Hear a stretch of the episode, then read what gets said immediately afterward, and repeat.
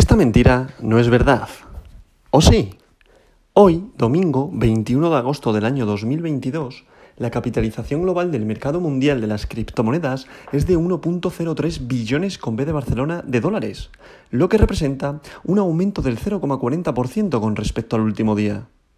El volumen total del mercado criptográfico en las últimas 24 horas es de 82.000 millones de dólares, lo que supone una disminución del 1,12% respecto al último día. El volumen total en DeFi, DeFi, finanzas descentralizadas, es actualmente de 15.000 millones de dólares, lo que representa el 18,57% del volumen total del mercado criptográfico en las últimas 24 horas.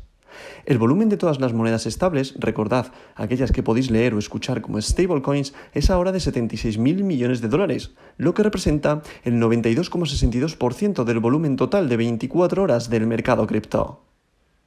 Por otro lado, hablando de la dominancia, el dominio de Bitcoin es actualmente del 40,02%, lo que representa un aumento del 0,27% con respecto al último día. Y por otro lado, el dominio de Ethereum se sitúa en el 19,3%.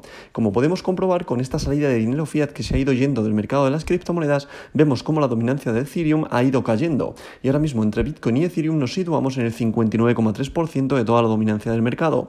A modo recordatorio, al final decir que la dominancia significa una valoración del dinero fiat que ha invertido en, el mercado de las criptomonedas. Es decir, de todos los euros, dólares, yenes, etcétera, etcétera, que está invertido en el mercado de las criptos, el 40% se lo lleva Bitcoin y el 19,3% se lo está llevando Ethereum. Por tanto, es un factor muy a tener en cuenta cuando el, mercado toma movimientos. Es decir, cuando Bitcoin tiene un movimiento al alza, ¿por qué arrastra al resto de altcoins? ¿Debido a qué? A que al final como, como, representa casi el 40%, es el, es el termómetro caliente de todo el mercado. Es como, por ejemplo, Estados Unidos, que este símil lo repito mucho, cuando Estados Unidos estornuda, el resto de altcoins se contagian.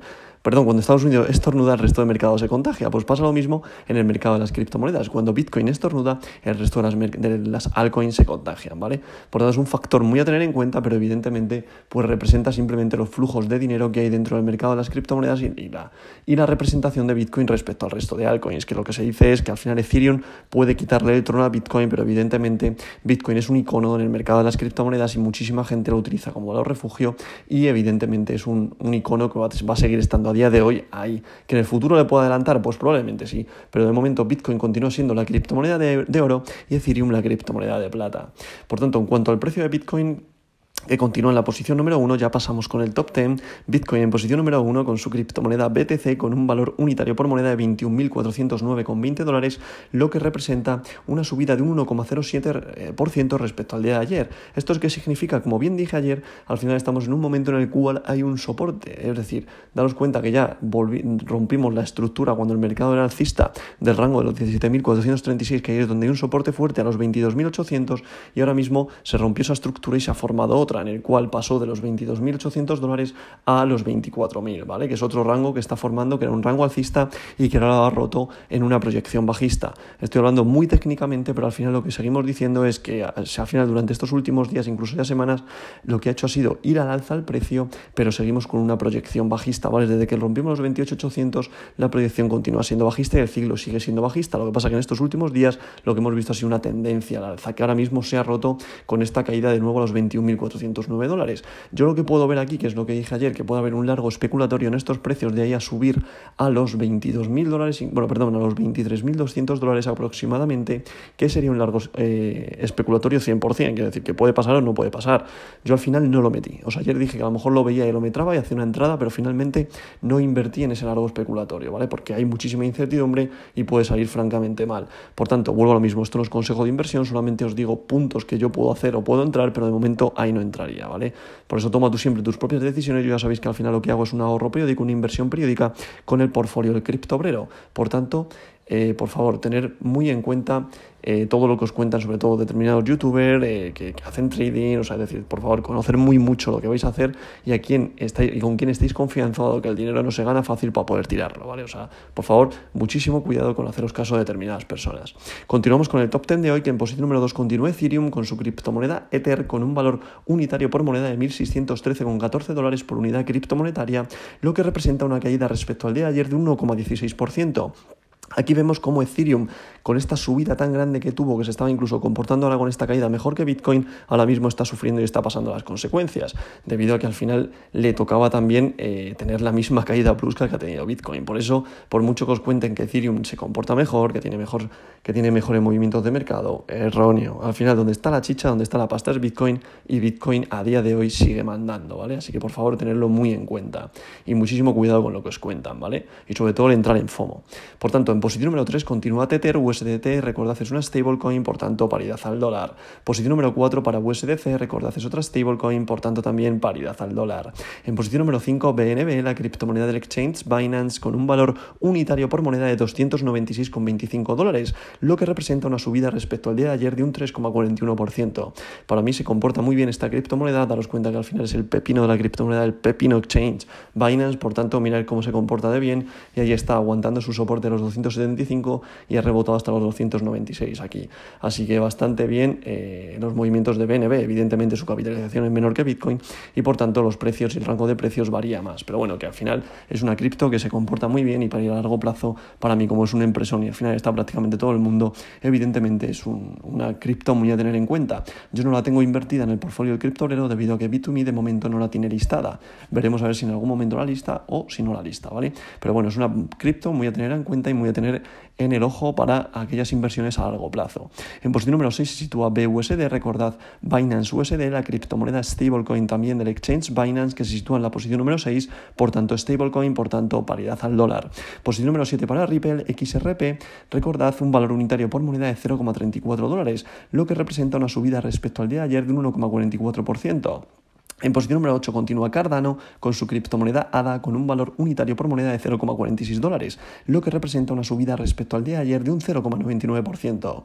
En posición número 9 se sitúa Solana con su criptomoneda Sol con un valor unitario por moneda de 35,90 dólares, lo que representa una caída respecto al día de ayer de un 2,17%. Y para cerrar este top 10 de hoy, en posición número 10 continúa Dogecoin, la criptomoneda del pueblo, con un valor unitario por moneda de 0,06 dólares, lo que representa una caída respecto al día de ayer de un 1,07%. Como podemos comprobar, Dogecoin sigue saliendo capital de su criptomoneda, por tanto, muchísimo cuidado cuando entréis en FOMO en las memecoin, que igual que entra el dinero, cae y probablemente te caiga más en mayor medida que lo que sube. Así que por favor, muchísimo cuidado con esta tipología de criptomonedas que como podemos comprobar en estos momentos ya ha perdido el valor de los 0,07 dólares. Así que por favor, muchísimo, muchísimo, muchísimo cuidado. No es por entrar en food porque al final creo que es una criptomoneda que representa al pueblo, pero evidentemente es una criptomoneda que es muy, muy, muy volátil y prácticamente no tiene nada más que su comunidad que lo soporte. Así que por favor, muchísimo cuidado. A continuación podemos ver que Polkadot continúa en posición número 11, Sivita Inu posición número 12, DAI continúa en la posición número 13, muy a puntito de quitarle la posición tanto a Siva como a Polkadot y volverse a situar en la posición número 11. Veremos a ver qué sucede con la apertura de los futuros, que ahí es donde se va a decir la direccionalidad del precio y ver si ese largo especulatorio de los 21.400, 21.200 a los 23.200 se hubiese cumplido o si directamente ya rompemos esta residencia, volvemos a caer al, perdón, sí, rompemos este soporte, perdón, y volvemos a caer al soporte fuerte que está en los 17.400 y de ahí veríamos la compresión del precio y veríamos si volvemos a los niveles prepandemia de los 9.500 dólares, que a mí personalmente, siempre lo digo, es donde me gustaría ver a Bitcoin debido a que ya evitaríamos toda la subida que ha habido manipulada, entre comillas, coger esto debido a la inflación a la emisión de billetes que ha sucedido en Bitcoin durante los años de la pandemia, porque considero que al final, para que Bitcoin tenga una subida sana, necesita volver a los niveles prepandemia para partir de ahí ir subiendo paulatinamente y que suba correctamente, no de golpe como ha sucedido en estos últimos años, ¿vale? Cualquier activo necesita ir consolidando en el mercado, pero para ello necesita un ciclo, pero necesita un ciclo que sea pausado y paulatino, no un ciclo con un golpe encima de la mesa tan fuerte como ha tenido Bitcoin en esos últimos años. A partir de aquí continuaría en posición número 14 Avalanche, posición número 15 para Polygon, posición número 16 para Tron, posición número 17 para Uniswaps, posición número 18 para WBTC, posición número 19 para Leo, y posición número 20 para Ethereum Classic.